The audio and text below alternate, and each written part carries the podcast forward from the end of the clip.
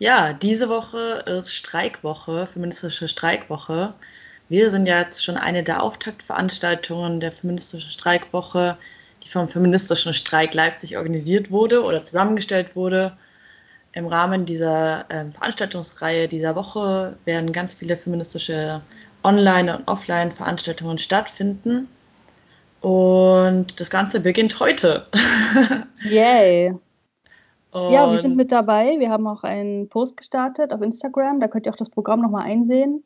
Oder ihr geht auf die Internetseite des Feministischen Streiks Leipzig. Ja, und da sind ganz viele tolle Veranstaltungen. Und ich glaube, es kommen einfach immer noch mehr dazu. Explizit werden nach wie vor nach CIS-Männern gesucht, die einfach Support leisten. Also bitte meldet euch. Und ja, ich glaube, ich schaue mir auch das eine oder andere an. Ja, auf jeden Fall. Zum Beispiel gibt es eine digitale Bühne, wo äh, der Ursprung der Welt gezeigt wird. Und wir haben ja auch schon öfter mal über dieses Comic äh, gesprochen von Nif Strömquist. Und ich stelle mir das übelst cool vor. Ich glaube, das schaue ich mir an. Das ist äh, digital und klingt nice. Geil, das wird schon voll witzig. Und auch traurig. Ja. Es gibt auch eine Veranstaltung am 9.3. Die empfehle ich jetzt mal, das mache ich eigentlich nicht so gerne, aber das ist jetzt eine Empfehlung mal für alle Cis-Boys, die immer sagen, ich fühle mich nicht abgeholt, das ist alles viel zu hochschwellig, man versteht gar nicht, was ihr sagt, mi, mi, mi. Da gibt es eine Veranstaltung, die heißt Einstieg in Feminismus. Zieht euch das einfach mal rein.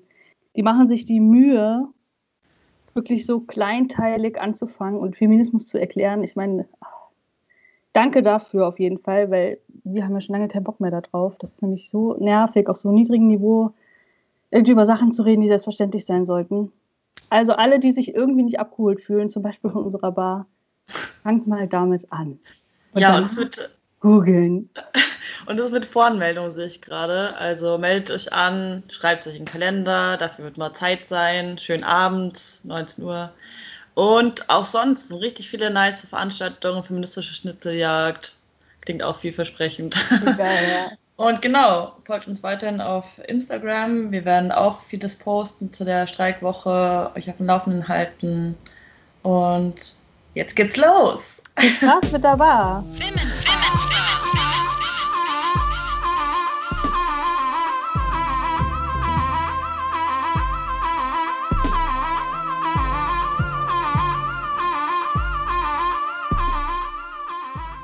Hallo und herzlich willkommen zur Firmensbar im März. Und ich bin Lotte. Ich bin Pauline. Und wir haben heute zwei Gäste. Ja, hallo, ich bin, ich bin Kira. Ich bin Tätowiererin im Flux-Studio im Osten von Leipzig. Äh, dort bin ich seit 2020 und ja, also tätowiere als Nein-Tattoo. Mache das Ganze jetzt offiziell seit 2018 und freue mich, dabei zu sein heute. Nein Tattoo, wie wird das geschrieben? Bei Instagram, oder? Nehme ich an. Ja, äh, genau. Also wie das deutsche Nein. Ähm, ah, ja. Ist halt ein feministisches ähm, Statement. Und äh, mein Instagram-Name ist Always Nein. Okay, cool. Also alle folgen bitte. Und dann haben wir noch heute Jasmin. Kannst du dich auch noch vorstellen? Ähm, ja, hey, ich bin Jasmin. Ähm, ich war bis letztes Jahr im Frühjahr oder so Mitte letzten Jahres noch im 394 auf der Eisenbahnstraße und habe das gemanagt und war da so ungefähr ein Dreivierteljahr und habe dann danach andere Projekte angefangen und auch so mit Covid und dem Ganzen war das eh nicht mehr so easy, in dem Studio zu arbeiten und hat sich dann aber ganz gut ergeben. Aber genau, ich war da auf jeden Fall in, äh, habe das Studio gemanagt. Ja, wir haben heute äh, ein, eine Neuigkeit in der Women's Bar. Und zwar wollen wir heute mal so mit ganz off-Topic anfangen. Und zwar so einem Check-in-Topic, also einer Check-in-Frage. Die habe ich mir heute ausgesucht. Lotte weiß auch nicht Bescheid. Und zwar ist meine Frage, um einfach mal ins Thema zu starten. Würdet ihr euch die Zukunft lesen lassen? Oder habt ihr schon mal? Also, puh, kommt auf die Situation an. Wenn mir das jetzt jemand anbietet, weiß ich nicht. Also ich glaube irgendwie, also tendenziell merke ich da gerade irgendwie eher Nein. Always Nein. Ich habe mir tatsächlich schon mal die Zukunft lesen lassen von Fiona Futura. Äh, das war in einer Firmensbar 2018 oder so, als wir noch ähm, in der Gleiserei veranstaltet haben. Ja, und Fiona Futura hat, wenn ich mich recht erinnere, Karten gelegt. Und ich weiß aber nicht mehr, was, was sie mir vorausgesagt hat, ehrlich gesagt. Ich glaube, irgendwas Gutes in Sachen Liebe. Hat's gestimmt? Ich habe alles vergessen. weiß nicht mehr. Sorry, Fiona. Dann war es bestimmt ganz wichtig. Ja, aber wenn jetzt, also Frage, wenn das jetzt wirklich, also wenn es jetzt wirklich die Zukunft wäre, die ich erfahren könnte, dann würde ich die, glaube ich, nicht so, also für einen bestimmten Zeitraum würde ich das, glaube ich, schon erfahren wollen. Also zum Beispiel, was passiert nächstes Jahr oder so. Aber nicht so, so und so wird dein Leben verlaufen. Ich glaube, ich würde es mir auch nicht lesen lassen. Ich finde es irgendwie so ein bisschen gruselig, das zu wissen. Und ich glaube, so je nachdem, wie man arbeitet, aber wenn man auch so politisch arbeitet, ist, glaube ich, manchmal auch ganz geil zu denken, dass diese Vorstellung, die man hat, dass die irgendwann erreicht wird. Und irgendwie wäre ja das Risiko da, dass mir dann irgendjemand sagt, das wirst du nicht erreichen oder das, was du denkst, was passieren wird, wird nicht eintreten. Und ich glaube dann, ähm, ich hätte irgendwie Schiss, enttäuscht zu werden. Ich glaube, ich würde es mir auch nicht. Aber ich stehe mega auf Tarotkarten, nicht weil ich so krass, also nicht weil ich denke, wenn ich die sehe, so, ah, nehme ich alles mit, trifft immer alles zu, sondern einfach so, dass man so gewisse Sachen einordnet, die man dann auch so erfährt. Das finde ich eigentlich ganz cool. Genau. Ich finde die auch immer voll schön gezeichnet. Mega, ja. Ja, ich habe mich auch, mir auch schon mal bei Fiona Futura die Karten legen lassen. Und ich fand es auch voll witzig, weil es geht ja viel auch darum, dass man dann so irgendwelche Karten vorgelegt kriegt und dann so fast so ein bisschen therapeutisch. Was könnte das denn bedeuten? Und was ist denn ein Mann in dein Leben getreten? Und dann nimmt sie das gleich so und ordnet es dann mit der nächsten Karte wieder ein. Bei mir kam raus, dass ein feministisch, äh, dass ein Mann in mein Leben treten würde und wegen, meiner, wegen meinem Feminismus Angst vor mir hätte was auch zugetragen ist. ich wollte gerade sagen. Was auch sonst. also die, das war auch wahr, was da rausgekommen ist. Mm. Ja, cool, danke. Jetzt sind wir alle ein bisschen aufgewärmt und äh, können so zur eigentlichen Thematik übergehen. Und zwar seid ihr ja beide so ein bisschen in der Tattoo-Szene in Leipzig tätig gewesen oder immer noch tätig. Und wir würden gerne wissen, wie seid ihr eigentlich in diese Szene gekommen oder wie seid ihr da reingerutscht? Willst du zuerst erzählen? Kann ich machen. Es ist ein bisschen witzig, weil ich meine, ich bin, ich glaube, ich würde auch, während ich in dieser Szene war, nicht sagen, ich war in dieser Szene, weil ich irgendwie so eine andere ähm, Rolle hatte, weil ich ja auch selbst nicht tätowiert habe und ähm, genau eher so das Gefühl hatte, dass ich das so beobachten kann, was trotzdem super spannend ist. Das Witzige daran ist auch, dass ich nicht ins Studio gekommen bin, weil ich dachte, oh, ich hatte immer schon mal Bock, ein Studio zu managen. Ähm, ich habe einfach Kohle gebraucht und habe in der Bar gearbeitet im Süden von Leipzig. Ähm, die Bar ist relativ problematisch und äh, war dann mega happy, da aufhören zu können. Und dann wurde mir der Job im Studio angeboten, weil ähm, genau Jan nämlich erfahren hat, ähm, dass ich Kohle brauche und hat dann gefragt, hast du eigentlich Bock, das im Studio irgendwie mal zu versuchen? Und das hat dann auch funktioniert. Also es war voll der Glücksfall. Aber es war jetzt nicht so, dass ich quasi bewusst in die Tattoo-Szene wollte und das war so mein Eintritt, meine Eintrittsmöglichkeit, sondern es war so, ah, okay, warum nicht? Ähm, genau, also ich glaube auf jeden Fall sehr, sehr anders als jetzt zum Beispiel bei dir, Kira. Ja, also meine Geschichte ist da halt irgendwie so ein bisschen länger. Ähm, ich habe mich schon, schon früher irgendwie für Tattoos interessiert. Ich fand das irgendwie ja total aufregend und cool. Habe aber auch extra mich nicht mit 18 tätowieren lassen, sondern erst mit 19 angefangen, um mir selber zu beweisen, dass ich das wirklich will. Und ähm, ja, mein, also meine Erfahrungen ähm, und mein Bild auch von Tattoos und TätowiererInnen war halt schon sehr geprägt von ähm, ja, diesem, diesem coolen Tätowierer-Mann tatsächlich. Also ich kannte am Anfang noch gar keine Frau oder als Frau gelesene Person, die tätowiert. Und das war halt echt in meinem Erlebnisbereich noch damals die Zeit, wo es einfach nur diese Walk-in-Studios gab, wo da die halt Bücher liegen hatten, du hast den Motiv ausgesucht und das hast du dann bekommen. Oder du bist mit einem ausgedruckten Google-Bild dahingegangen irgendwie und hast das als Tattoo gekriegt. Ähm, erst als ich dann ähm, richtig in Hannover gewohnt habe, da habe ich halt meinen Bachelor gemacht, in Hannover-Linden. Da habe ich ähm, zwei echt tolle Frauen kennengelernt, die beide privat zu Hause tele telefoniert, wow.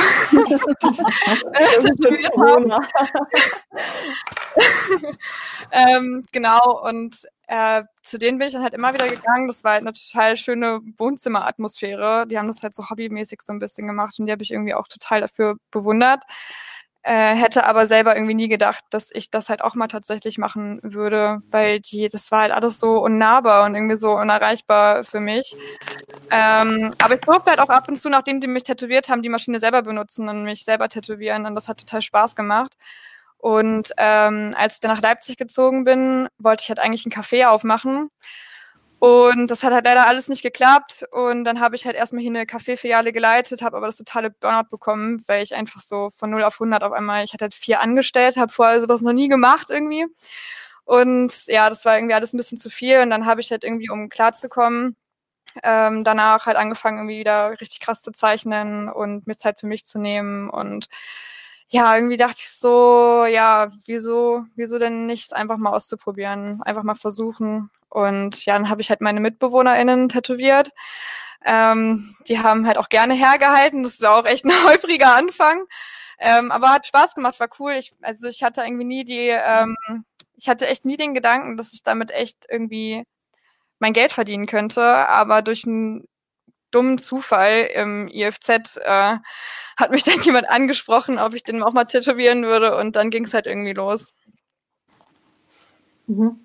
Ähm, wie, also mal so, so eine Frage für, für Leute, die sich vielleicht noch nie mit Tattoos oder mit der Szene, wenn es überhaupt eine Tattoo-Szene gibt, wenn man das so sagen kann, ähm, beschäftigt haben. Wie kommt man denn überhaupt zu so Skills, zu Tattoo-Skills? Also so eine richtige Ausbildung gibt's halt quasi nicht dafür. Also du kannst halt in einem Studio ähm, ein Praktikum auf jeden Fall machen, ähm, dass die Leute halt so das Handwerk zeigen. Letztendlich ist es Learning by Doing. Also es gibt dafür kein Rezept. Es gibt natürlich sehr hilfreiche Tipps, ähm, die man kriegen kann. Ähm, die, also grundlegende Dinge, die man einfach beachten sollte. Aber letztendlich, ähm, jede Person hat auch eine ganz eigene Art zu tätowieren, äh, weil man einfach für sich irgendwann selber herausfindet, wie es halt einfach am besten funktioniert. Vor allem aber halt kommt es auch darauf an, was du tätowieren möchtest, welchen Style du halt hast. Und das musst du dir einfach selber so anarbeiten. Also das kommt dann halt irgendwie mit der Zeit. Jede Haut ist anders, ähm, jede Nadel ist anders, jede Maschine ist anders. Da muss man einfach für sich selbst so den eigenen Drive finden. Ja, ich muss gerade an äh, Pauline und mich denken, wie wir hier in der Küche zusammensaßen und uns so Punkte tätowiert haben.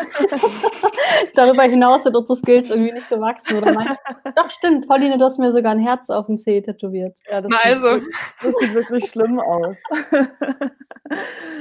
Also würdet ihr von einer Community sprechen, wenn ihr so an die Tattoo-Szene denkt? Ich glaube ich nicht. Also ich denke, wenn ich an Community denke, immer an etwas super Positives. Ich glaube, in der Tattoo-Szene kenne ich so Communities, die ich nicht als angenehm empfinde, die so sehr weiß, sehr cis-männlich sind. Ähm, das ist auf jeden Fall dann auf jeden, auch eine sehr exklusive Community, wo man sich dann nicht so wohlfühlt und wo man das Gefühl hat, man muss erstmal arbeiten und sich quasi so ein, ja, so ein Standing bekommen und äh, Anerkennung da, für das, was man macht.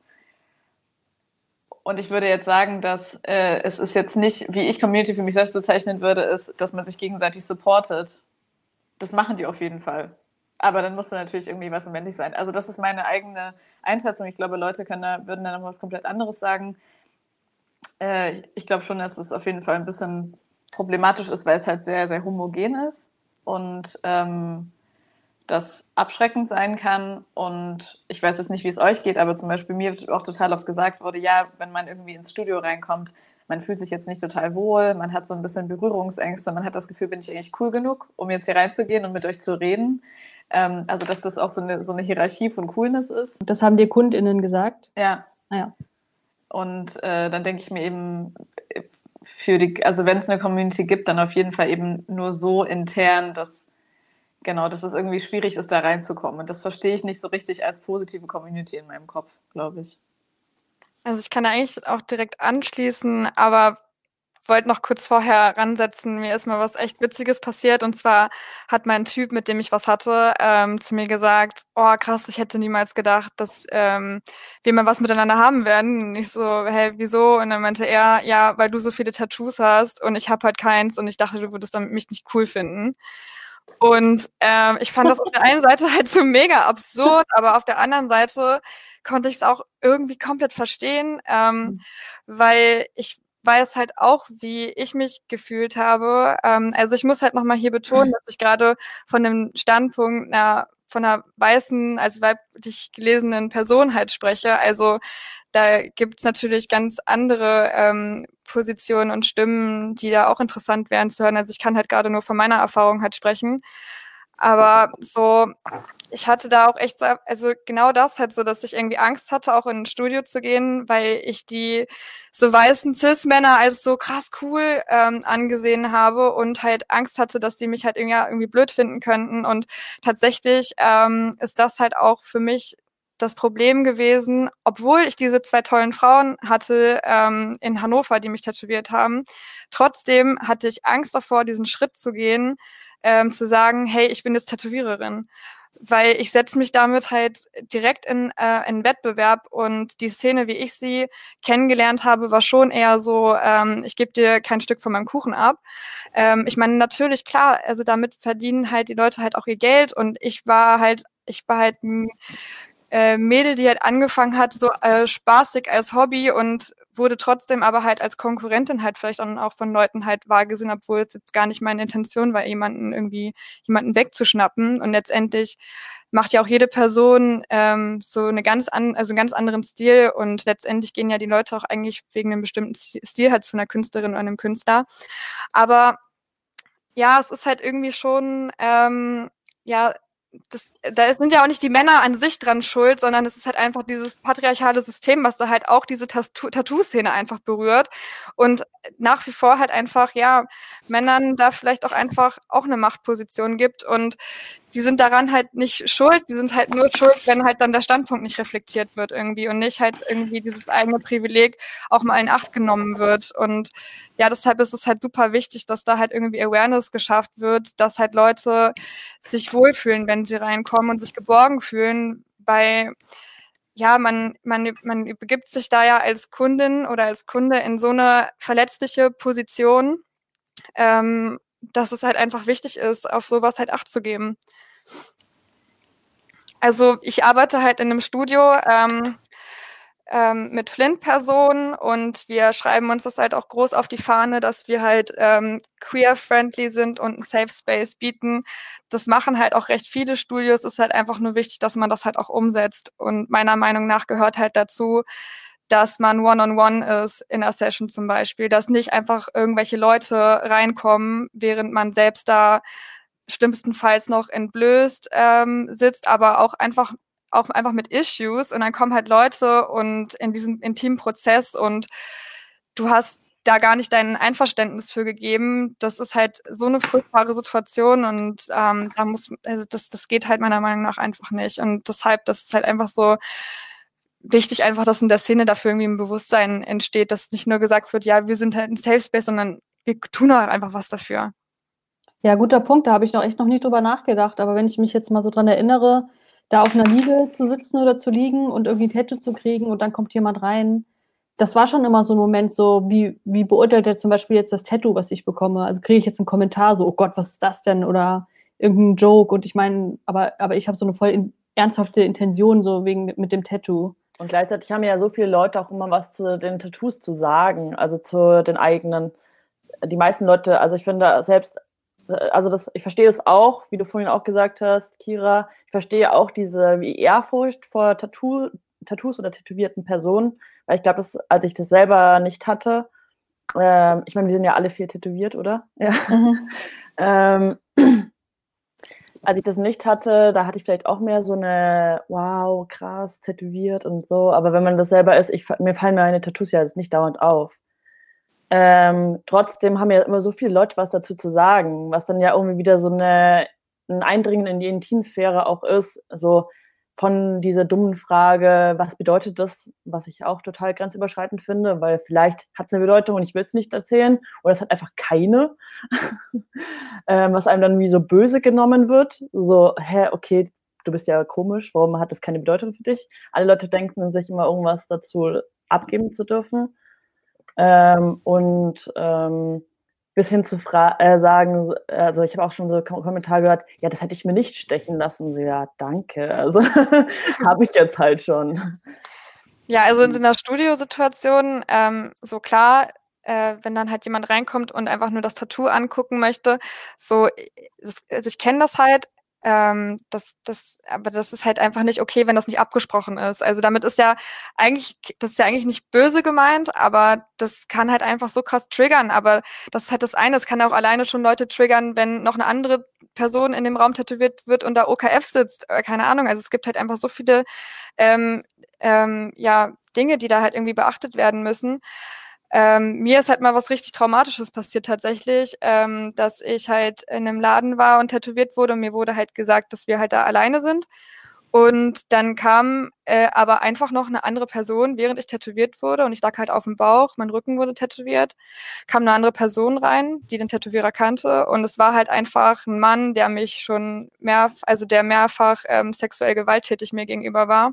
Oh und ich hatte den seit einem Jahr nicht mehr gesehen und ich habe seine Stimme einfach nur gehört. Und ich lag so und habe einfach nur diese Liege reingeheult. Und dann ist der halt irgendwann gegangen, aber ich habe noch genau gemerkt, wie er so hinter mir stand und das Tattoo halt angeguckt hat und so. Und das war Boah. so ekelhaft einfach, es war so krass. Und das war halt so ein Moment, ne, da dachte ich mir so, Alter, ey, so willst du niemals werden, ne? Also, ähm, ich hätte halt, also ich habe da zu dem Zeitpunkt eh nicht gedacht, dass ich das irgendwie mal professionell machen würde. Aber trotzdem sind das halt so Situationen, keine Ahnung, die bleiben halt so kleben. Und das ist nicht nur eine Situation gewesen, es hat sich auch in anderen Studios, haben sich so Momente halt einfach angehäuft. Ähm, und wie gesagt, ich bin, ich bin einfach nur eine weiße Frau, so, ne? Äh, und ey, keine Ahnung, also wie sich halt andere Personen fühlen müssen. Also es ist halt einfach, es ist so einfach, aware zu sein und zu versuchen, den Leuten halt ein gutes Gefühl zu geben in der Zeit, in der sie da sind. Es ist nicht schwer und es ist halt einfach so wichtig, dass das halt einfach reflektiert wird. Jasmin, ist das wirklich so einfach?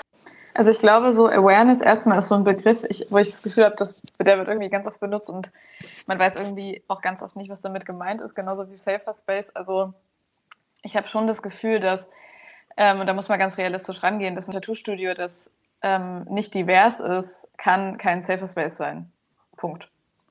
Also kann das Tattoo-Studio kann die Möglichkeit bieten, dass sich Personen, die, die von Diskriminierungsformen betroffen sind, sich da einen Safer Space schaffen aber man kann quasi, es ist jetzt nicht wie so eine Dienstleistung, als wäre es so ein Laden und wir bieten eine Leistung, die wir anbieten, ist Safer Space. Also ich glaube, dass da ist äh, mehr Arbeit dahinter und ich bin auch, ich habe auch das Gefühl, dass es viele Studios nicht so richtig checken.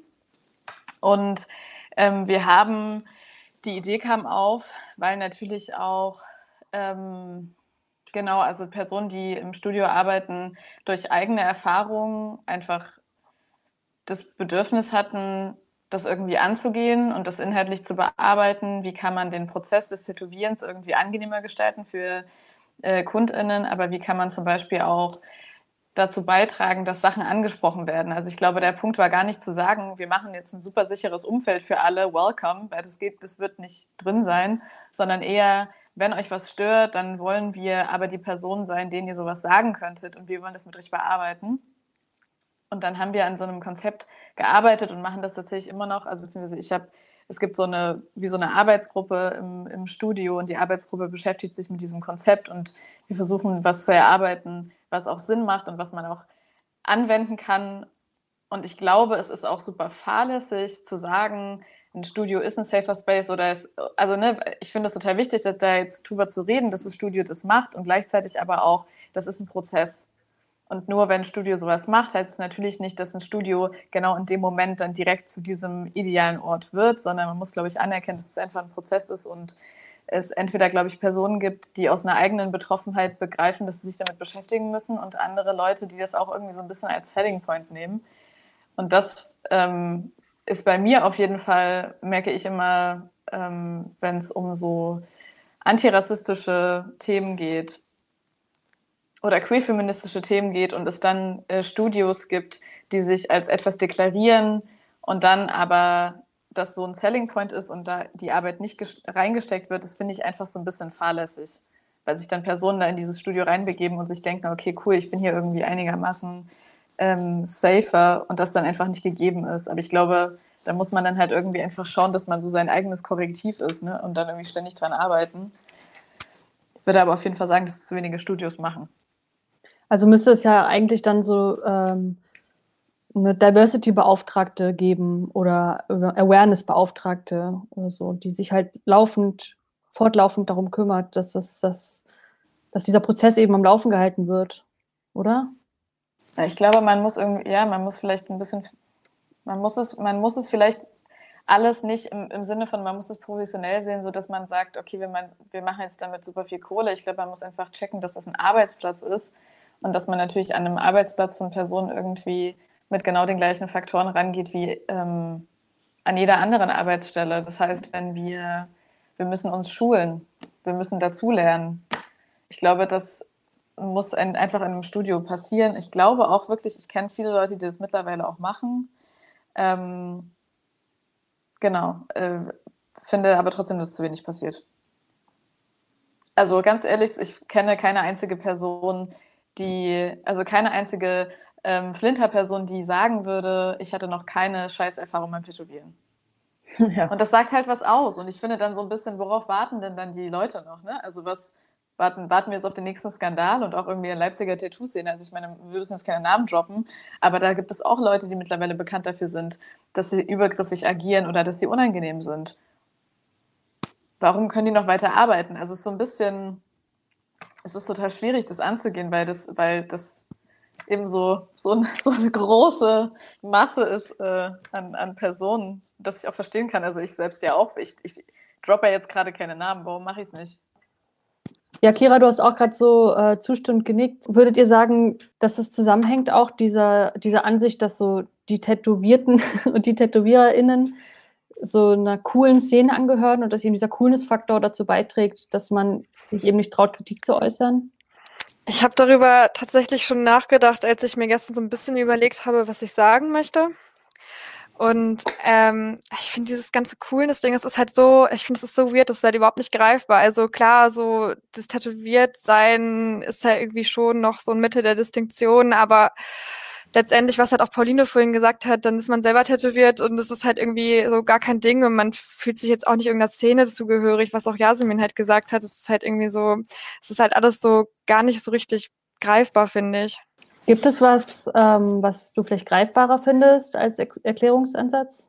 Also was ist, was ist der Grund, dass das so, oder was könnte der Grund sein, dass, dass, dass es so unantastbar scheint? Ja, also ich glaube, das hat halt einfach super viel mit Macht zu tun und zwar halt auf doppelte Weise. Ähm, einmal halt natürlich äh, diese männliche Macht oder dieses männliche Privileg, wo man sich halt, also das sich halt als Männer gelesene Person halt einfach bewusst sein müssen. Ähm, aber dann ist es halt irgendwie ja schon auch so eine, ja, ist jetzt, dieses Macht, dieser Machtbegriff ist jetzt total groß vielleicht, aber äh, wenn ich es jetzt darauf ähm, runterbrechen will, ähm, das habe ich vorhin auch ein bisschen versucht anzuspielen. Also da kommt halt eine Person in den Laden und entscheidet sich, ein Motiv, was ich gezeichnet habe, für immer auf der eigenen Haut tragen zu wollen. Und begibt sich in meine Hände. Das ist einfach so ein ähm, Akt, der halt äh, mir total, ähm, ja, einfach so die Überhand dann irgendwie auch gibt. Also ich, ich mache, also ich bringe das Motiv ja dann auch auf die Haut und die äh, Person ähm, ist meistens auch gar nicht so richtig vertraut mit der ganzen Prozedur, äh, vertraut mir da halt total mit dem, was ich mache, sitzt da und wartet und ähm, ich, ich spreche halt mit der Person und versuche die halt auch, also versuche halt, dass sich die Person wohlfühlt, aber letztendlich hängt das schon alles an mir ab und die macht halt quasi einfach nur mit. Also ich bin ja die handelnde Person halt an, in, in der Stelle und ich kann da ein Handwerk, was die Person halt dann nicht kann. Und das ist halt irgendwie, ja, ich glaube, das ist halt irgendwie ähm, das, was es ausmacht. Ähm, und weil, weil die Person hat sich das auch ausgesucht, weil sie es cool findet, weil sie es schön findet, weil sie es gerne auf der Haut tragen möchte, weil es hat ja irgendeinen Grund, warum die Person das Tattoo haben möchte. so Und das bringt mich halt irgendwie in eine höhere Position in dem Moment halt. Und ähm, ja, ich finde es ist halt schon wichtig, dass ähm, man versucht sich da halt eher auf Augenhöhe zu begegnen. Also besonders einfach ist es halt, wenn Leute zu mir kommen, ich mache halt ja sehr gerne so große abstrakte Motive Und ähm, die male ich auch meistens super spontan dann halt auf die Haut. Und das ist halt dann so eine so ein Produkt, was wir jetzt zusammen machen. Ich frage immer, hey, wie wäre das noch? Oder dann hat die Person noch eine eigene Idee und wir kreieren das dann quasi richtig zusammen. Und das ist halt irgendwie, da nähern wir uns dann halt total an. Und ich erkläre halt auch, welche Nadeln ich benutze, warum, ob die Person sonst lieber eine andere Nadel hätte. Und ich erkläre auch, was der Unterschied wäre und binde die halt mehr in den Prozess dann halt ein. Ich würde es hier gerade gar nicht sagen, dass ich das super richtig mache und ich mega woke bin oder so. Es sind einfach so Methoden, die ich ähm, entdeckt habe. Ähm, ja, die halt die andere Person, die halt zu mir kommt, irgendwie dann doch eher so ähm, ja auf eine Ebene dann halt mit mir holen und ähm, habe halt auch wirklich ähm, liebes Feedback dafür bekommen, versuche aber natürlich das trotzdem alles weiter noch zu verbessern, damit es halt noch besser wird. Weil letztendlich läuft die Person damit für immer rum und ich möchte halt auch, dass die ein schönes, eine schöne Erinnerung irgendwie auch an den Prozess halt irgendwie hat, der, dass, dass wir da hingekommen sind. Ich kann nur an der Stelle sagen, dass, äh, dass ich das bei dir immer hatte. ich hoffe, es hat sich gerade nicht mega arrogant angehört, ne? Oh mein Gott. Nein, gar nicht. Nee, gar das nicht. ist auch hier, es ist auch unsere Bühne und es ist vor allem eure Bühne. Und ich kann es ja sogar bestätigen. Also ich wurde ja jetzt schon, ich glaube, zwei oder dreimal von dir tätowiert. Und äh, also ich habe wirklich so das Gefühl gehabt, dass genau das, was du gerade gesagt hast, auf jeden Fall so auch stattgefunden hat. also Gütekriterium. Danke. ähm, nee, was, was du auch mir im Vorfeld gesagt hast, fand ich auch noch mega interessant, äh, im Vorfeld zu dem Interview. Ähm, so der, der Stellenwert der Kunst in, der ganz, in dem ganzen Prozess. Also, weil wir darüber geredet haben, wie kommt das, dass das so auch so eine Macht oder so eine Hierarchie irgendwie existiert zwischen TätowiererInnen oder auch der, der Person, die tätowiert wird. Da ist mir irgendwie gerade in dem Kontext so dieser Kunstaspekt wieder aufgeploppt, so dass halt auch TätowiererInnen irgendwie auch Kunst produzieren. Äh, ich weiß nicht, wie ihr da die Erfahrung gemacht habt, dass man halt, dass da mittlerweile ja auch viele Leute irgendwo anreisen für eine bestimmte Kunst von einem bestimmten Tätowierer oder Tätowiererin. So, dass das vielleicht auch so eine Unnahbarkeit aufmacht. Ja, also ich muss sagen, ich finde es halt immer noch total krass, wenn irgendwie Leute sich irgendwie, also ich finde es alleine krass, wenn sich Leute ein T-Shirt vor mir kaufen. Äh, ich finde es krass, dass Leute extra aus der Schweiz gekommen sind. Einer will aus London kommen. Das ist halt so, ich check das halt null. Also wirklich gar nicht. Ich finde das super krass. Ähm, und da, aber das bringt mich halt irgendwie halt auch wieder auf dieses Ding, es erfordert halt einfach super viel Selbstbewusstsein, wirklich ähm, zu sagen, hier guckt euch das an, was ich mache, hier bin ich, ähm, das ist cool, was ich mache. Also das erfordert einfach wirklich viel Selbstbewusstsein und mir wird einfach in solchen Momenten wieder bewusst ähm, oder ich sehe halt oder ich habe auch oft wahrgenommen, dass das vielleicht ähm, ja cis-Männern einfacher fällt, weil wir einfach in einem System aufwachsen, wo also wo ich halt irgendwie, wo mir nicht so viel Mut zugetraut wurde oder wo es halt irgendwie vielleicht Männern einfacher fällt, ähm, zu sagen, hier, das ist cool, was ich mache, hier bin ich. Ich will damit gerade nicht alle unter einen Kamm scheren, so, ähm, ich, ich versuche irgendwie manchmal da irgendwie noch so diese, diese Strukturen zu entlarven, in denen ich mich selber wiederfinde. Und ähm, finde es einfach extrem wichtig, irgendwie, das ja auch irgendwie, ja, sich, sich dessen irgendwie mal bewusst zu werden. Ich würde gerne Jasmin nochmal wieder ins Boot holen, weil ähm, also diese Konkurrenz, Konkurrenzwettbewerb hattest du ja eben auch so genannt, Kira. Und ähm, wenn man, Jasmin, wenn man, du hast von der Professionalisierung eigentlich dieses, dieses TätowiererInnen-Jobs, Berufs gesprochen. Wie, wie sind da deine Erfahrungen in so einem Studio, wo vielleicht auch Cis-Männer arbeiten, ähm, was diese Konkurrenzsituation betrifft? Also was ich mit, mit Professionalisierung meine, ist tatsächlich auch sowas wie sagen wir mal, du arbeitest mit anderen Menschen zusammen. Und so wie das Kira beschrieben hat, ist es schon irgendwie eine machtvolle Situation, wenn du in ein Studio reingehst und du lässt dir was von einer anderen Person deine, unter deine Haut stechen und du hast es für immer auf deiner Haut. Ähm, das heißt, die Personen, TätowiererInnen arbeiten mit anderen Leuten zusammen. Vielleicht können sie lernen, wie man dazu, wie man sich so verhält, dass diese Person sich bei einem wohlfühlt. Vielleicht kann man, also ich will damit sagen, dass man irgendwie schon dazu man kann schon dazu beitragen, dass, die, dass es für die Person angenehmer ist und man kann auch irgendwie anerkennen, dass man da vielleicht ein bisschen dazulernen muss und nicht, dass man einfach die Person so einsilbig begrüßt und dann, hey, hier das Motiv genau in der Größe packe ich dir dahin. Dann ist die andere Person so eingeschüchtert, dass sie sagt, ja, okay und denkt sich eigentlich, fuck, ist viel zu groß und da wollte ich es gar nicht haben. Ähm, das habe ich auf jeden Fall beobachtet. Dazu muss ich aber, trotzdem muss ich sagen, dass ich irgendwie das Gefühl hatte, dass die Bereitschaft da ist, das zu reflektieren und daran zu arbeiten. Und trotzdem, was, was, woran ich jetzt gerade denken musste, als du Konkurrenz gesagt hast, ist, dass ich das Gefühl hatte, dass diese, dieser Kampf um Aufmerksamkeit viel auf Instagram stattfindet.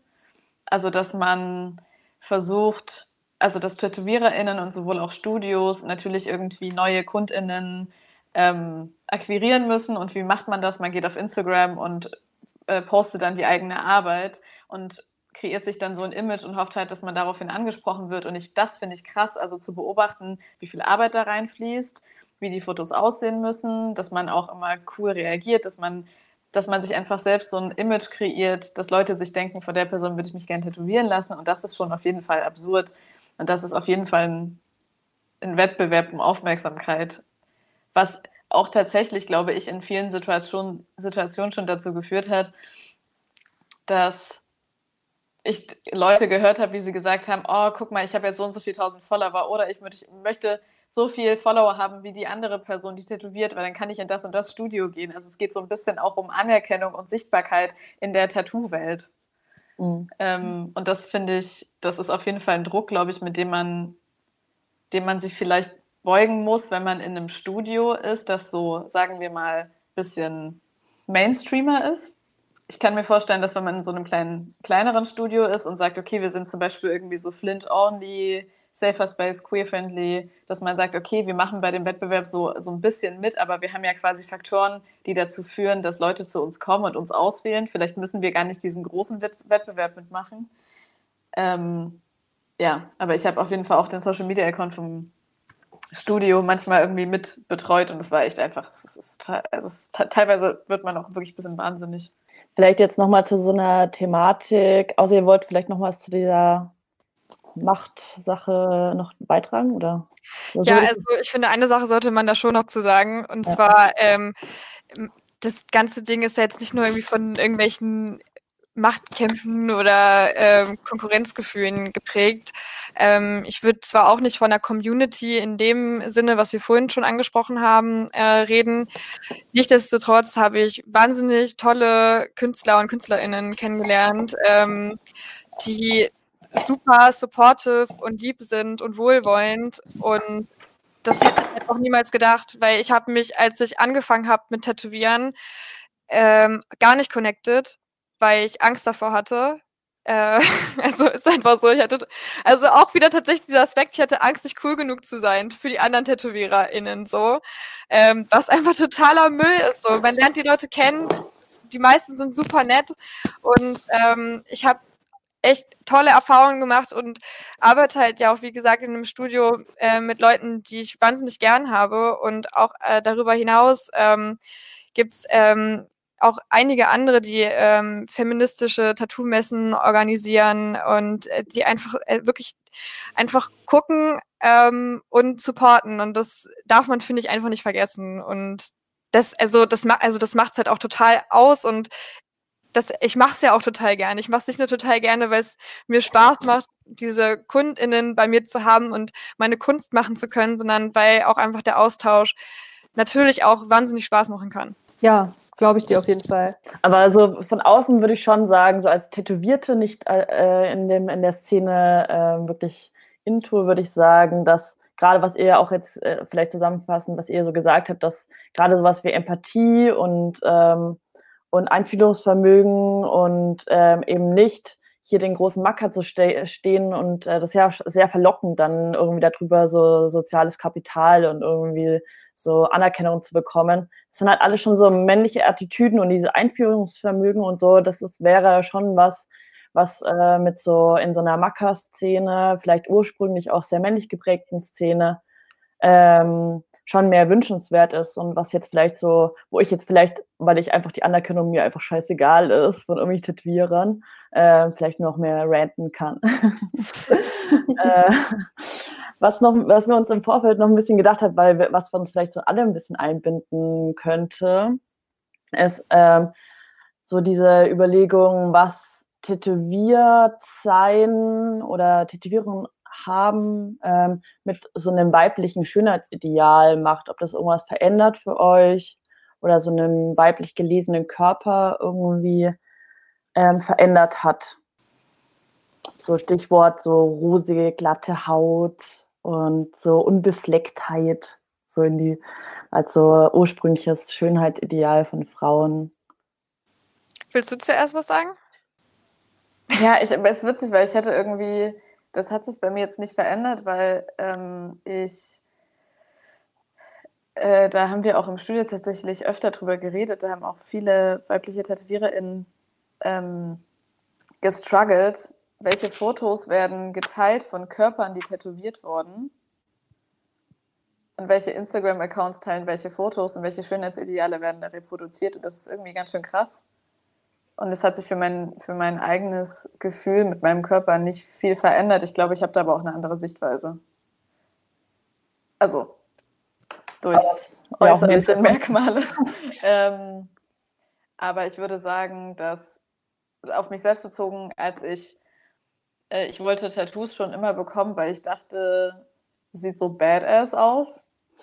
Und als würde mir das so ein bisschen mehr so, so eine ich weiß nicht, als wäre es einfach, es ist ja aber auch das Ding, ich glaube, daraus, daher kommt es ja, dass es einfach nicht so systemkonform ist und dass man wie so, als würde man irgendwie auf, mit der Haut zeigen, ich bin so gegen die Normalität oder so, was auch immer die Normalität ist. Genau, also ich glaube, das war auf jeden Fall mein Anfangsgedanke und mittlerweile ist es aber nicht mehr so. Aber das war auf jeden Fall, glaube ich, meine Motivation, dass ich dachte, ich sehe irgendwie ein bisschen tougher und mehr Badass aus, wenn ich so voll tätowiert bin ähm, als würde mir das quasi irgendwie eine, und das ja auch auf jeden Fall, weil ich das vordergründig auf männlichen Körpern gesehen habe oder auf männlich gelesenen Körpern, dass ich mir vielleicht auch dachte, ich will genauso auch wirken. Ja, hm. kann ich total nachvollziehen, den Gedanken. Ist es bei dir auch so, Lotte? Ähm, ja, also es ist, das spielt auf jeden Fall eine Rolle. Also sich so abgrenzen von jemandem, der vielleicht als schwach gelesen wird oder so. Also ich glaube, das war auf jeden Fall immer eine Motivation für alle möglichen körperlichen Veränderungen oder Frisur oder Haare färben oder irgendwas. Also tough wirken, badass wirken, das ist, gibt einem natürlich mh, hm, eine ganz andere Energie so im Alltag. Ja, ich finde, es ist halt irgendwie auch so voll der Akt der Selbstbestimmung, also der vermeintlichen Selbstbestimmung, ähm, aber ansonsten kann ich mich da auch total anschließen. Was ich aber sonst so auch als Feedback manchmal bekomme, äh, ist halt auch, dass sich viele Körperstellen tätowieren lassen, wo sie halt eher sich mit unwohl fühlen, einfach um sich so ein bisschen selbst zu empowern tatsächlich. Ähm, ich habe auch schon öfter über Narben tätowiert, ähm, also irgendwie über selbstverletzendes Verhalten, ähm, auch als ja auch als Form von Empowerment oder halt auch, um das so irgendwie hinter sich zu lassen. Ähm, letztendlich aber, ja, wurde mir auch oft gesagt, einfach um beim, also die Personen haben sich danach irgendwie schöner, schöner beziehungsweise nicht im Sinne von schön, sondern so selbstsicherer gefühlt. Ähm, haben mir, also ich habe auch oft Nachrichten bekommen, so dass ähm, das irgendwie voll den Selbstbewusstseinspush tatsächlich gegeben hat, was ich total schön finde. Ähm, aber ich glaube, bei mir persönlich war es tatsächlich auch dieses so, ja, irgendwie ein bisschen anti sein. Wie ist es bei dir, Paulina? Ähm, ich kann da auch diesen Gedanken voll nachvollziehen, sozusagen. Ähm, man kann sich seinen Körper nicht aussuchen, aber man kann sich Tattoos aussuchen. Und dann so seinen Körper so ein bisschen zu transformieren, sozusagen, ohne dass man jetzt sagt, äh, man möchte, also manche Sachen kann man halt einfach nicht verändern. Also es, ähm, oder vieles, also sehr vieles kann man nicht verändern am Körper, so, sondern es ist halt einfach so, wie es ist. Und das fand ich schon äh, voll den empowernden Moment irgendwie. Ich meine, ich habe auch Tattoos, äh, die ich jetzt, wo, also vor allem ein Tattoo, wo ich jetzt sagen würde, das würde ich mir jetzt, keine Ahnung, jetzt nicht bereut, aber so, Was ist es? Welches? Sag ich jetzt nicht. Aber Nein, was von mir? Nein. Nein, das wäre unfair anderen Personen gegenüber, äh, nicht jetzt dir, aber, Ja, ja. ähm, aber wo ich trotzdem sagen würde, nee, aber das gehört voll zu mir und äh, es ist irgendwie auch, also ich habe manchmal so Tage, wo ich es fast so niedlich finde. und an manchen Tagen denke ich mir so, mein Gott, ey, also, aber jetzt nicht so, oh, scheiße, sondern eher so, so, also ich lache mich selber so ein bisschen dafür aus, dass ich das gemacht habe. so ein bisschen so, oh, Pauline, so Augenrollen über mich selbst. Ähm, Ja, ich habe noch so eine kleine Anekdote. Da war ich am Hauptbahnhof und es war im Sommer und ich hatte so einen Top an und ich habe äh, äh, an den Armen Tattoos und dann habe ich so, ich hatte, ich habe Musik gehört und habe ich so gehört, wie hinter mir jemand immer so gewettert hat und irgendwann habe ich mal die Kopfhörer abgenommen und habe gemerkt, das ist wirklich gegen mich gerichtet. Es war halt so ein alter weißer Mann, der stand hinter mir auf der Rolltreppe und hat dann irgendwie so, so, so genuschelt, gemeckert, so, ja, macht sich die ganze Haut kaputt, dumme Kuh und so. Und dann habe ich ihn halt, habe ich mich so umgedreht, habe ihn halt voll krass angebrüllt und habe so, äh, lassen Sie mich in Ruhe, hören Sie auf, mich zu belästigen und so voll geschrien, dass er halt so voll die negative Aufmerksamkeit bekommen hat und sich richtig krass geschämt hat. Aber ich habe mich dann so gefühlt, so, ja, ich finde es eigentlich ganz geil, wenn der sich aufregt, so, also nice, war auf jeden Fall alles eine gute Entscheidung. Ich wurde enterbt auf jeden Fall. Ja, okay. Mein Opa hat mir immer damit gedroht, ey Mädel, wenn du dich tätowieren lässt, ich enterb dich. Und äh, dann waren wir auf einer Kreuzfahrtschiff, äh, Kreuzfahrtschiff. Wir waren auf einer Kreuzfahrtschiff. Ähm, wir waren auf einer Kreuzfahrt, weil er das mit meiner Uroma immer gemacht hat und die ist halt gestorben. Und dann hat er halt mich mitgenommen, weil er halt das weitermachen wollte und irgendwie auch als Erinnerung irgendwie an sie. Und ja, da hat er mich halt dann äh, mit Tattoos gesehen und ähm, äh, fand das halt ganz schrecklich. Ähm, und hat mich halt enterbt. Aber dann gab es halt noch mal ein anderes äh, Erlebnis, wo ich von anderen alten Personen in seiner Gegenwart dafür beschimpft wurde, dass ich Tattoos habe. Und äh, das fand er so schrecklich, dass er mich dann wieder ins Testament aufgenommen hat. Aus Mitleid. hat auch gemerkt, dass ich ein normaler Mensch bin. Ja, gut gelaufen. Hast du die engagiert, die Leute? Nee, nee, habe ich nicht. Die sind ganz von alleine scheiße gewesen. Ja, auf sowas muss man leider, so Leute muss man leider nicht bezahlen. Schön wäre. Ja, ja. Ähm, ja. Also so aus so einem, sagen wir mal, Kulturforschungsstandpunkt würde, äh, würde uns noch interessieren, gibt es so, oder wisst ihr, ob es so ungeschriebene Gesetze gibt in der Szene? Leider nicht. Ja, also ich finde, es gibt auf jeden Fall äh, Motive und ich meine, das ist so ein bisschen auch die Historie des Tätowierens. Fucking read a book, Alter. Manchmal bin ich echt so, also so, dass ich merke, dass ich so richtig wütend werde, wenn ich mir so gewisse Motive angucke und dann halt so weiße Dudes neben mir stehen und sagen so, ähm, ja, aber das ist traditional und ich bin so, seit erstens, seit wann sind wir stolz auf traditional Sachen? Warum soll es im Tätowieren auf, auf einmal cool sein, Motive zu stechen, die total problematisch sind?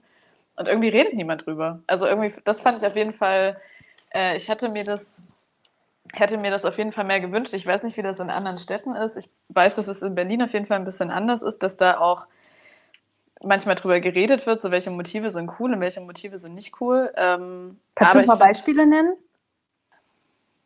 Also ich finde schon, dass so, also wenn das jetzt so ein, sagen wir mal so, Stereotyp, so weißer Cis-Dude, hat irgendwie auf seinem Körper mehrere sehr vereinfachte Darstellungen von rassifizierten Menschen, wie zum Beispiel eine Person, die man so als südostasiatisch lesen würde und hat so eine Frau, so eine nackte Frau auf seinem Körper. Das ist halt das, naja, also ich finde, es ist okay, aber ich Es ist super also wack. ja, es ist halt, ich finde einfach, es gibt so Sachen und ich will damit nicht sagen, dass die Leute sich das nicht stechen lassen sollen. Ich glaube, was mir fehlt, ist so die Unterhaltung darüber. Ich finde das, also mir, mir fehlt das manchmal so ein bisschen als, ähm, als Thema, als Gesprächsthema, einfach so, dass nur weil es irgendwie traditional ist, heißt es nicht, dass es irgendwie noch cool ist. Nur weil sich das irgendwelche Seemänner vor weiß ich nicht wie vielen Jahren gestochen haben, heißt es nicht, dass wir vielleicht irgendwie so vereinfachte Darstellungen von irgendwelchen weiblich gelesenen nackten Personen immer wieder uns gegenseitig stechen sollten. Also das ist genau, deswegen meinte ich äh, leider nicht. Mhm. Ja, und ich hatte dich eigentlich unterbrochen. Du warst doch gar nicht fertig. Du hast gesagt, Ähm. in Berlin ist das ein bisschen anders, weil es da eine Unterhaltung, also ein, Ah. drüber gibt. Naja, ich meine, Berlin hat einfach, Berlin ist einfach ein bisschen, bisschen, Berlin ist diverser als Leipzig. Das heißt, Ja, es, gibt, Nicht es schwer. gibt Themen, es gibt Themen, die da einfach schneller besprochen werden, weil es Personen gibt, weil zum Beispiel, keine Ahnung, Studios diverser aufgestellt sind. Und dann, das merkt man auf jeden Fall, finde ich, den Motiven und auch den Sachen an, die da angeboten werden. Und diese Unterhaltung haben wir in Leipzig noch nicht, beziehungsweise habe ich die einfach in der Größe noch nicht mitbekommen. Fände ich richtig geil. Ja, also was natürlich gar nicht geht, sind irgendwelche rechtspolitischen Symbole, aber ansonsten halt kopieren, ne? Ähm, einfach Kacke kopieren, das geht gar nicht und das passiert leider. Wie ist das mit gut kopieren? Auch gut kopieren geht gar nicht. Also äh, schon, es ist halt ein Unterschied, ob du jetzt halt in mein Beispiel, was ich am Anfang gesandt habe, in so ein Walk-in-Studio gehst, wo einfach irgendwelche ausgedruckten Motive liegen und du suchst dir halt eins aus, was nichts mit dem ähm, speziellen Style des Künstlers oder der Künstlerin zu tun hat, sondern einfach so ein random Motiv ist, das ist halt das eine. Aber wenn einfach der ein Motiv in dem, also was eine Künstlerin oder ein Künstler gemacht hat und auch deutlich der äh, Style halt ist oder also wenn man halt offensichtlich ein Motiv einer Künstlerin oder einem Künstler zuordnen kann, dann sollte man das auf jeden Fall nicht kopieren. Das geht, finde ich, gar nicht. Das ist ja genau das, Ja. was ihr vorhin auch gesagt habt, dass es dass, was für mich so keine Szene ist. Ja, dann vielleicht zu unserer letzten Frage für heute. Ähm, und zwar, was würdet ihr euch aus fem- feministischer Perspektive für die Tattoo-Szene wünschen, wenn ihr jetzt so utopisch denken dürftet? Ähm, also auf jeden Fall, dass nicht weiterhin alles als gegeben angesehen wird, sondern dass halt weiterhin aktiv die eigenen Privilegien stetig hinterfragt werden. Definitiv. Ihr seid bei mir eingefroren. Oh nein. Hallo! Hallo! Ah, Yes? warte. Also du läufst. Du läufst ganz flüssig. Ja? Ah, okay. okay. Ähm, ich, was würde ich mir wünschen? Ich glaube, ich würde mir wünschen, dass in der Managerin-Funktion mehr Flint-Personen sind. Dass den, also nicht nur quasi Manager, sondern dass den Studios gehören. Das würde ich mir wünschen. Ähm, ich würde mir wünschen, und ich würde mir wünschen, dass man ein bisschen mehr Diversität sieht, was Körper angeht auf Instagram. Jo, Weil das ist irgendwie gerade ein bisschen, also ich finde es, ja, also ich finde ich finde es schwierig tatsächlich. Also irgendwie so Körperform, aber auch, ähm, ja, Light Skin, Dark Skin, alles. Das ist irgendwie, das ist in Leipzig auf jeden Fall auch crazy. Und äh, ähm, ich merke zum Beispiel, dass es äh, TätowiererInnen gibt, wenn ich auf den Profilen bin und ich sehe, da sind so da sind gewisse Körper und ich kann mich mit den Körpern nicht identifizieren, dann würde ich die Leute auch nicht anschreiben. Also ich hätte dann das Gefühl, ah, irgendwie, ich weiß nicht, ob das dann auf meinem Körper irgendwie gut aussieht. Ähm, oder ich würde mich gar nicht irgendwie wohlfühlen. Und ich glaube, dass, da würde ich mir wünschen, dass man da irgendwie eine Möglichkeit findet, das anders zu machen. Oder dass man einfach ein bisschen mehr Diversität zeigt. Also, dass man nicht irgendwie nur so einen Körper zeigt, so diesen Körper würde ich. Und ich, es gibt ja übrigens, hat mir jetzt, wer hat mir das erzählt? Letztes Jahr hat mir eine Tätowiererin erzählt, dass es einen Tätowierer gibt, der tatsächlich sagt, offen, er tätowiert nur schlanke Personen. Wie heißt der? Irgendein Hans Wurst. Ja, ich habe das jetzt auch gerade mitbekommen über einen Tätowierer, der ähm, auch offen gesagt hat, er tätowiert keine dunkle Haut. Ja, auch richtig krass, einfach weil seine Tattoos auf dunkler Haut nicht gut aussehen würden. Oh, Ja, okay, wow, lies mal ein Buch, wirklich. ciao. Einfach krass. Ich wollte noch ganz kurz was einwerfen, sorry, aber das klingt sonst einfach äh, äh, zu unreflektiert. Also wenn ich durch meinen Feed scrolle, scrolle, wenn ich durch meinen Feed äh, scrolle, ich habe da auch fast nur weiße Personen. Also ähm, das ist krank. Ähm, weiß ich nicht, vielleicht so, ich glaube, ich habe mal so zwei, drei POC-Personen dabei gehabt. Ähm, es ist halt einfach auch überwiegend, dass ich weiße Personen ähm, tätowiert habe, tatsächlich. Ich finde, das Thematisieren ist schon mal irgendwie so ein erster Schritt. Also das ist das, was ich vorhin meinte, dass man irgendwie, finde ich, mittlerweile mal einfordern könnte, dass über gewisse Themen einfach geredet wird. Also ne, das, was man einfordert, ist nicht, gibt uns jetzt eine Lösung und zeigt uns jetzt genau, wie ihr es besser machen würdet, sondern zeigt uns einfach, ihr redet drüber und denkt drüber nach. Und ich finde, das passiert nicht mal. Ne? Also es wird immer so von einzelnen Leuten kommt es auf. Wir haben mal so einen so Post gemacht zu Whitewashing. Ähm, und das war aber auch witzig, weil nicht mal alle aus dem Studio diesen Post geteilt haben. Da dachte ich auch so, stark, Leute. Das Sind alle richtig. Nö, das, das ist völlig Betrifft mich nicht. Ich glaube, ich habe auch immer so die Erwartung, dass äh, Tattoo-Szene, so wie ich sie kenne, sagen wir mal hier im Leipziger Osten, automatisch irgendwie links ist. Das heißt ja gar nicht, dass sich irgendwie, dass die Leute sich politisch positionieren. Also die Erwartung habe ich und ich glaube, deswegen werde ich dann eher so enttäuscht. Voll. Ich kann das total nachvollziehen und das ist auch, finde ich, total, also, also erstens, links sein ist mittlerweile ja auch so ein bisschen einen gewissen Style haben. Ist einfach, also, und auch teilweise total unüberlegten Style haben, also so super klassistisch sein, wenn man das macht. Ja, vielleicht ist das, was, was wir vorhin auch hatten, so, äh, dass so Tattoos so als Anti da, also wirken. Haben wir ja selber auch bei uns selber gesagt, dass wir deswegen uns irgendwie auch ein bisschen tätowiert haben. Und das vielleicht auch nach außen halt so wirkt, als wäre man Anti, Anti das System oder Anti-Mitte oder so und hat eher so links radikal.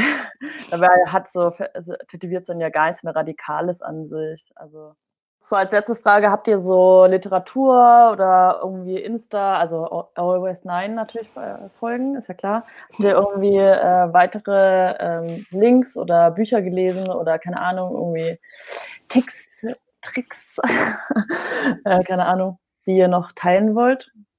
Naja, Jasmin, hast du einen äh, Instagram-Account? Ja, Willst du FollowerInnen?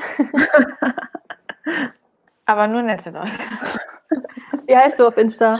Ich heiße äh, Y-A-Z-S-A-I-D. so. Also alle Also Folgen. Jazz Sad. Jazz, also Sad ist nicht Sad, sondern ist mein Nachname. Said. Mhm. Ähm, ja, nee, ich habe keine äh, Leseempfehlung. Ich habe, ich, ich glaube, ich habe einfach so äh, random quasi so über irgendwelche Instagram-Accounts gelernt, aber ich kann die jetzt auch gar nicht mehr benennen. Ich kann die Namen und die Accounts, an die kann ich mich nicht mehr erinnern, aber also wenn es auf jeden Fall um Diversität geht und wie man das irgendwie bearbeiten kann, dann macht es schon, glaube ich, Sinn, da nochmal ein bisschen auf Instagram zu suchen nach Personen, die vielleicht auch nicht in Deutschland arbeiten, vielleicht irgendwie aus den USA oder wo auch immer her und da ein bisschen was zu sagen zu haben. Also genau, wenn, wenn man sich halt für das Thema interessiert, was ich mir wünschen würde, wenn sich Leute dafür interessieren. Ich kann auf jeden Fall wahnsinnig davon abraten, sich von einfach irgendwem tätowieren zu lassen. Dann lieber, also wirklich Anforderungen stellen. Also man kann ja auch sagen, ich möchte nicht alleine sein. Zum Beispiel, ich habe mir wurde mal von so einem Typen tätowiert und der meinte so, ja, es- er will eigentlich schon, dass ich alleine komme. Und ich meinte so, ich kenne dich gar nicht, ich komme sicher nicht alleine. Und dann hat er halt gesagt, ja, verstehe ich voll. Also er hatte halt einfach nicht dran gedacht. Er dachte halt so, er will, er mag das eigentlich nicht so, dass jemand auf ihn so guckt, während er so arbeitet, was ich auch verstehen kann, aber äh, also ich finde, da geht irgendwie meine Safety dann auch mir vor. ähm, ja, genau, vielleicht so noch, finde ich persönlich. Wobei ich halt schon sagen muss, dass, also auf jeden Fall, wenn eine Person eine andere Person mitbringen möchte, ist das ja gar kein Problem. Aber meiner Erfahrung nach ist es, ist der Prozess viel besser und viel intensiver, wenn man zu zweit ist. Gerade halt bei solchen Motiven, die ich vorhin äh, angesprochen habe. Wenn man one-on-one ist, dann hat man irgendwie eine viel bessere Auseinandersetzung und ähm, kann sich viel besser darüber unterhalten, wie man weitermachen möchte. Weil wenn eine weitere Person mit dabei ist, dann reden meistens hau hauptsächlich die, die Person, die tätowiert wird und die Freundin oder der Freund, der dabei ist. Ähm, aber wenn man nur zu zweit ist, dann konzentri konzentriert man sich auch wirklich nur zu zweit halt darauf. Und das ist halt echt ein großer Vorteil daran, wenn man äh, allein ist. Aber natürlich, also wenn du sagst, du willst jemanden mitbringen, also come on. Kira, hast du noch äh, Literaturempfehlungen oder irgendwelche Medienempfehlungen? äh, lest alle Judith Butler. Ansonsten habe ich nicht viel zu sagen. Ja, cool. Dann war's für heute auch schon wieder. Ja, hat Spaß Oh. gemacht. Danke, dass ihr da wart. Ja, Danke für die die Einladung. Einladung. Vielen Dank. und bis zum nächsten Mal. Bis zum nächsten Mal. Tschüss.